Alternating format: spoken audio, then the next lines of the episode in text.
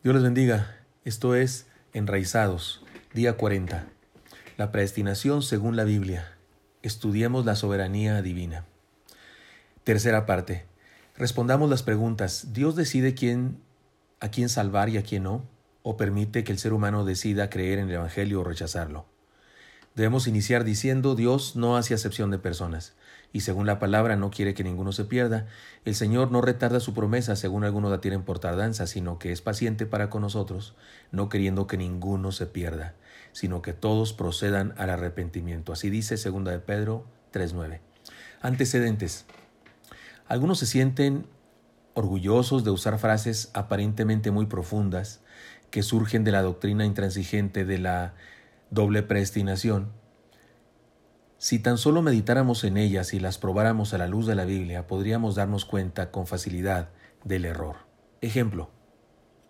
Algunos dicen, no puedo creer en un Dios que no puede salvarte sin tu permiso. Lo que implica es muy serio. Según ellos, Dios no necesita de nuestra decisión para salvarnos. Ha decidido salvarnos y punto. Él hace lo que quiere y nadie se lo puede impedir. Podemos decir que esta interpretación hace cosas muy buenas. Número uno, enseña la soberanía divina, estamos de acuerdo con ella, absolutamente, Dios es soberano. Exalta el poder de Dios, Dios puede hacer lo que quiera, es verdad, tiene todo el poder. Y número tres, mantiene el carácter invencible de la voluntad de Dios. Estas cosas son buenas, esta postura, esta frase célebre que usan algunos, destaca cosas muy buenas. Todo esto está muy bien. Creemos en la soberanía, el poder y el carácter invencible de nuestro Dios. Sin embargo, usemos el mismo método de las frases célebres para decir lo siguiente. Es imposible creer en un Dios bueno si pudiendo salvar al ser humano sin su permiso, decide condenarlo para siempre al infierno. Usando la misma lógica de esta frase, a mí me resulta imposible creer en un Dios bueno que pudiendo salvarte sin, su, sin tu permiso te manda al infierno? La respuesta es muy simple. Perdón, lo que implica es lo siguiente. Si hace lo que quiere y si puede hacer lo que le plazca, si nadie le puede impedir sus planes, ¿por qué no salva a todos? ¿Por qué no salva a todos? De hecho, debo decirles que hay una, una doctrina que se llama universalismo, y esta doctrina dice que, que al final de los tiempos todo mundo será salvo, todos, todos, Herodes el Grande y el otro, y, y Judas y Nabucodonosor y todos, y Acab y la Jezabel mentada, todos finalmente serán salvos. Esto dice esta postura universalista. Dice, no puede ser que exista un infierno donde Dios mande a todos. Déjeme decirle que prefiero creer eso a creer que Dios cogió a unos para salvación y a otros para perdición. Me parece más congruente con el carácter de un Dios lleno de amor que no quiere que nadie se pierda, el universalismo, que el neocalvinismo. Lo que implica, insisto, es lo siguiente, si Dios hace lo que quiere, si puede hacer lo que le plazca, si nadie se lo puede impedir, la pregunta es ¿por qué no salva a todos? La respuesta es muy simple. Les digo por qué no salva a todos. Es muy simple, digámosla de varias maneras. Porque Dios no obliga a nadie a adorarle. Todos los demás seres de la creación hacen lo que Dios los puso a hacer no son libres, no tienen voluntad, sencillamente están programados para crecer, para reproducirse, etc. Pero Dios creó a los seres humanos a su imagen y semejanza, es decir, con conciencia, razón y voluntad. Esa es la esencia del ser humano y la distinción respecto a todos los demás seres creados. Dios tiene la capacidad de actuar y hacer de acuerdo a su voluntad y nos creó a esa imagen. Así que los seres humanos debemos ejercer esa naturaleza que Dios nos dio para relacionarnos con Él. Somos los únicos seres creados que podemos decidir si lo adoramos o no. Quitar estas características, el libre albedrío del ser humano, es convertirlo en un simple animal programado por Dios. Y no es así como fuimos creados. Mire, los, los pajaritos decimos poéticamente que le cantan a Dios, pero la verdad es que los pajaritos cantan porque tienen hambre, porque tienen frío o porque quieren aparearse. La verdad es que no le dice el pajarito a su pajarita, oye, ¿cómo la ves si cantamos a Dios? Ahora le vamos a cantarle a Dios. Tráete a los chamacos que vengan, vamos a tener un devocional, un altar familiar. No, cantan porque tienen hambre, porque tienen frío, porque quieren aparearse. Es por instinto que lo hacen, están programados para eso. Si Dios nos hubiese programado también igual para creer a unos, para no creer a otros, seríamos igual que animales y no, no lo somos. somos semejantes a Dios. Fuimos creados a su imagen y semejanza, con conciencia, razón y voluntad. La respuesta a la pregunta ¿por qué nos salva a todos? es porque Dios no obliga a nadie a adorarle. Y en segundo lugar, porque Dios en su soberanía decidió dar libre albedrío al ser humano para decidir aceptarlo o rechazarlo. Eso no niega la soberanía de Dios. Si Dios es soberano, porque a los neocalvinistas les preocupa mucho eso de la soberanía divina y tienen razón, pero si Dios es soberano, tiene derecho, es más, tiene hasta derecho a autolimitarse. Tiene incluso derecho, Él, Dios tiene derecho a no decidir cuando no quiera decidir y nos dio libre albedrío en su soberana decisión. ¿Y quién le va a reclamar por, por qué hizo eso? Yo no, yo no le pienso reclamar eso, porque sé que es soberano. Y, y en su soberanía decidió darle al ser humano la capacidad de elegir si le acepta o no. En tercer lugar, ¿por qué no salva a todos? Porque Dios hace todo lo posible para que un ser humano sea salvo le llama por medio de su Santo Espíritu, le manda mensajeros, le da de su gracia, pero el ser humano puede tomar la decisión de rechazar esa gracia y otra vez y otra vez y otra vez. Un ejemplo contundente. Los religiosos del tiempo del Señor eran parte del pueblo escogido. Estaban bajo la elección. Todo lo que tenían que hacer era creer en Cristo. Y la palabra dice, les leo Lucas 7:30.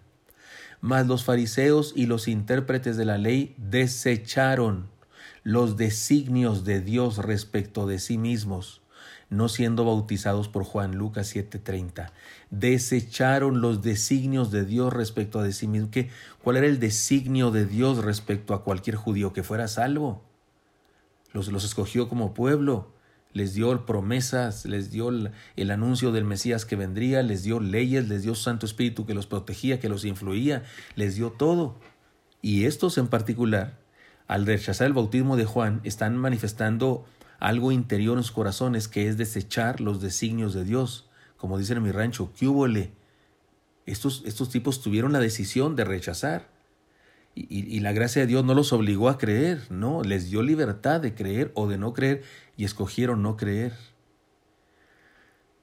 Es curioso, pero en alguna ocasión escuché la discusión de alguien que defendía el, el, neocalvinismo y alguien defendía el libre albedrío y, y él, no quiero decir nombres, y el que defendía el, el neocalvinismo decía, bueno, decía así con mucha autoridad y con mucha pompa, bueno, cuando le mencionan este texto y otros que lo metieron en líos, decía, bueno, yo no soy el responsable de, de aclarar todas las controversias que hay en la Biblia, pero porque eso es asunto de Dios, no, espéreme, yo, iba, yo no, no, estaba ahí porque lo vi por televisión, yo le iba a decir, oígame, no, espéreme, no, no, usted me aclara o me aclara, si no puedo explicar este pasaje, entonces no crea lo que cree, no me salga porque bajo esa, bajo esa dinámica, bajo ese argumento, pues lo que, la herejía que usted quiera puede decirla, y si alguien te comprueba con la Biblia que estás equivocado, tú le puedes decir, ah, bueno, no, es que yo no soy el encargado de, de resolver las controversias, no, eso no es argumento sabio, no es argumento honesto, explíqueme qué significa que desecharon los designios,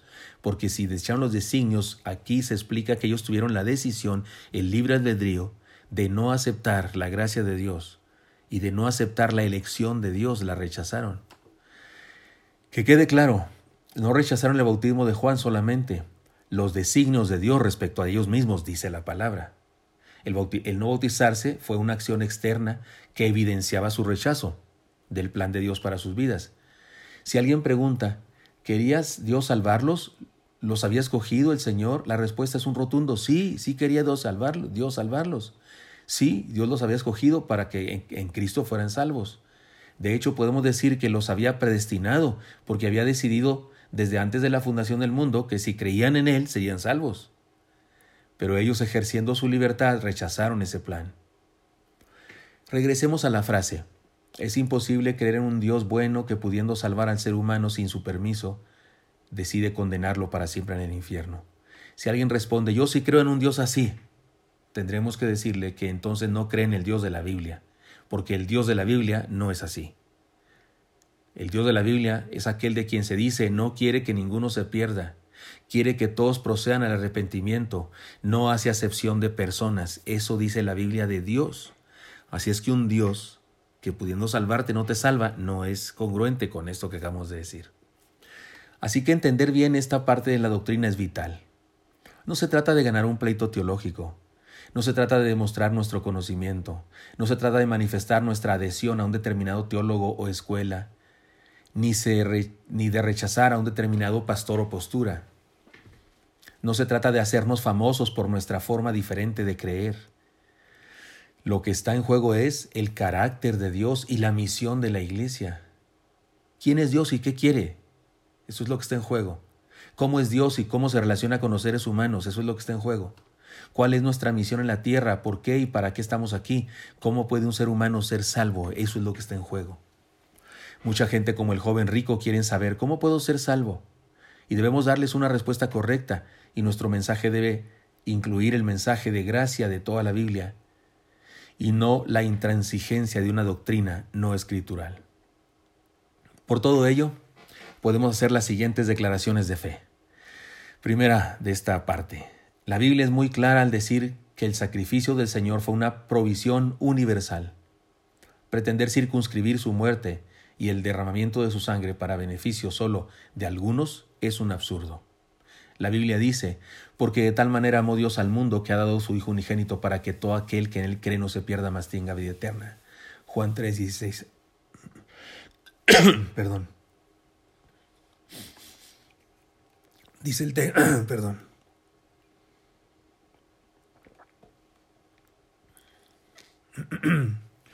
Amó Dios al mundo, dice el texto.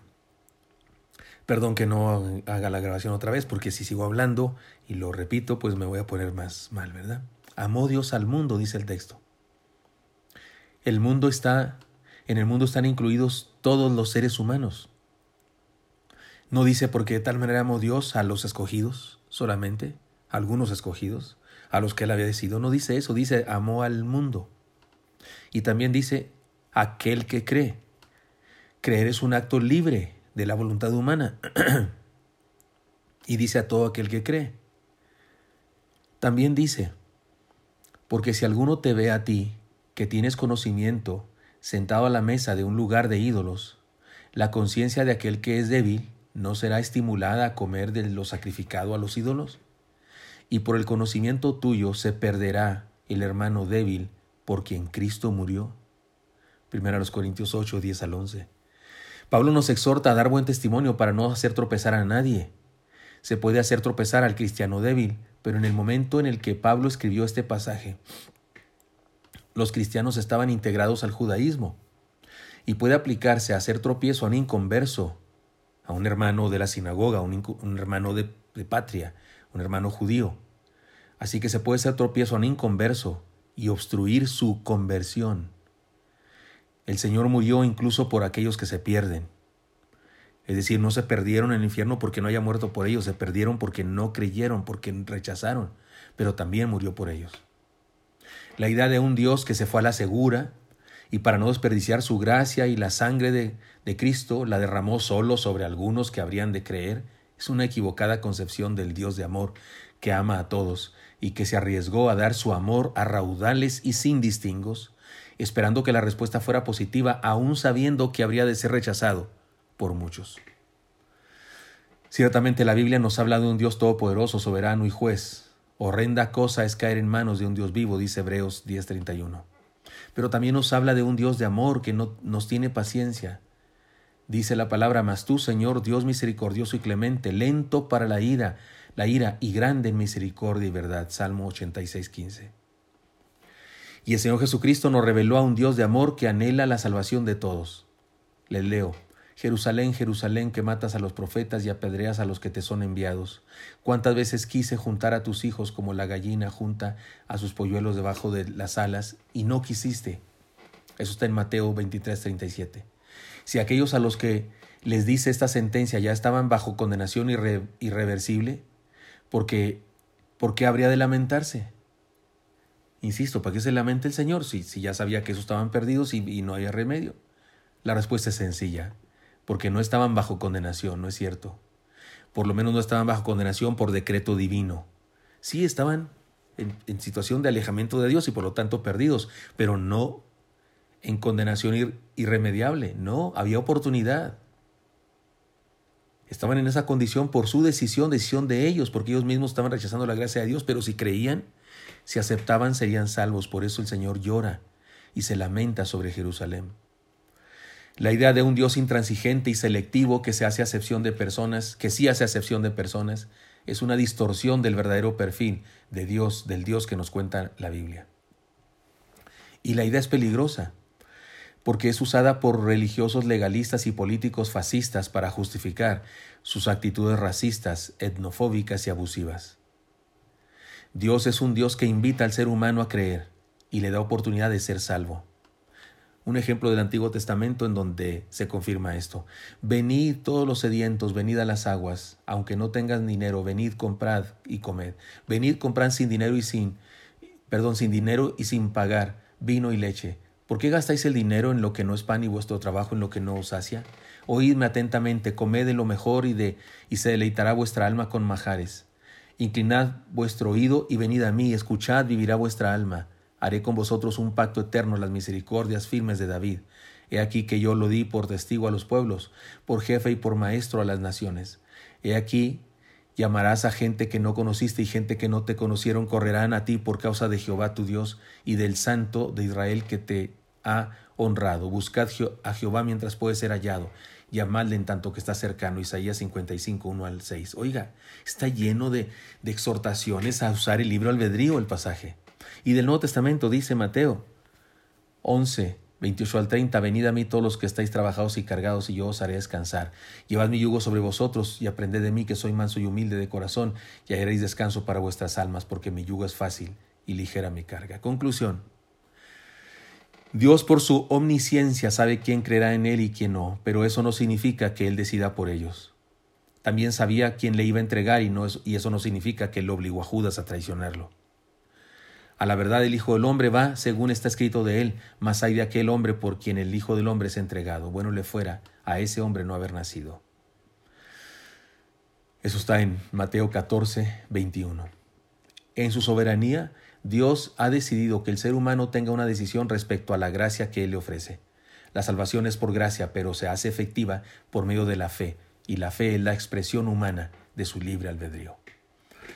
Déjenme les cuento una historia para ilustrar todo esto. Si analizamos nuestra vida, podemos reconocer que la libertad que tanto ponderamos, amamos y promovemos no existe.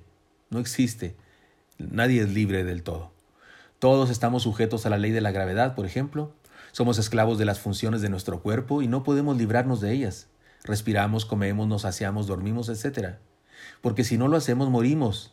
Además, estamos inmersos en una sociedad con reglas y leyes de diferentes niveles, incluso estamos amarrados a los servicios públicos y nos damos cuenta cuando se acaba la luz y no sabemos ni qué hacer. Pero si fuera por si fuera poco, alguien nos puso nombre y no nos preguntó cómo quería que nos llamáramos. Además, sin pedirnos opinión, se nos dio color de piel, el color de los ojos, estilo del cabello, complexión, estatura, capacidades, etc. La verdad es que somos siervos de un montón de cosas y libres no podríamos ser ni viviendo en una isla desierta. Sin embargo, el Señor dijo, y conoceréis la verdad, y la verdad os hará libres. Juan 8:32. No hemos escogido nada de nuestra vida, pero hoy, perdón, pero hay algo que sí es nuestra elección, creer en Cristo o rechazar su Evangelio. Esa sí es nuestra soberana elección. Casi toda nuestra vida está predeterminado, menos nuestra elección de creer o no creer, seguir a Cristo o no hacerlo. El soberano Dios tomó la soberana decisión de permitirnos hacer una decisión personal respecto a Él. Así que cuando creemos, somos salvos por su gracia, por su gracia solamente. No perdamos de vista estas cosas. El Señor nos dio a los seres humanos libre albedrío y todas las posibilidades para creer. Cuando alguien no cree, ha hecho un esfuerzo demasiado grande para rechazar eso. Y eso es grave y eso es delicado.